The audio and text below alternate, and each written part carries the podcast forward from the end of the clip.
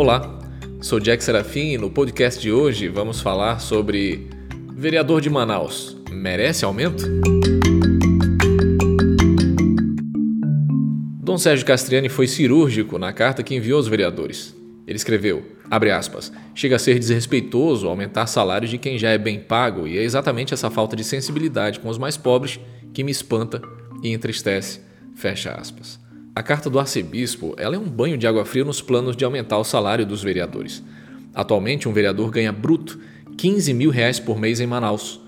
Com descontos de previdência e imposto de renda, o valor líquido fica em média R$ 11.250. Já é um ótimo salário, mas não para por aí. Não é o vereador que paga a sua própria gasolina.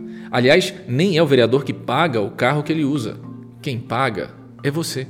Acessando o site de transparência da Câmara de Manaus, no mês de maio desse ano, o período de pandemia no seu ápice, em que todos estavam isolados e a Câmara realizando sessões pela internet, houve vereador que gastou 7 mil reais de combustível.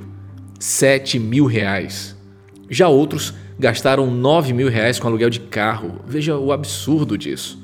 Nenhum emprego em Manaus paga esse absurdo de regalias para um funcionário. Mas Manaus, mesmo na pandemia, pagou caro para manter esses penduricalhos para os seus vereadores. Eu gostaria de me unir a Dom Sérgio e sugerir que a Câmara não só impedisse qualquer aumento de salário, como também acabasse com esse luxo de aluguel de carro e gasolina. Não tem carro, vereador? Use os ônibus como fazem todos os trabalhadores manauaras. Parem de agir como se fossem uma casta mais importantes que os demais cidadãos, porque vocês não são. E mais, quem acha que o vereador ganha pouco, que não se candidate e definitivamente deixe o povo de Manaus em paz.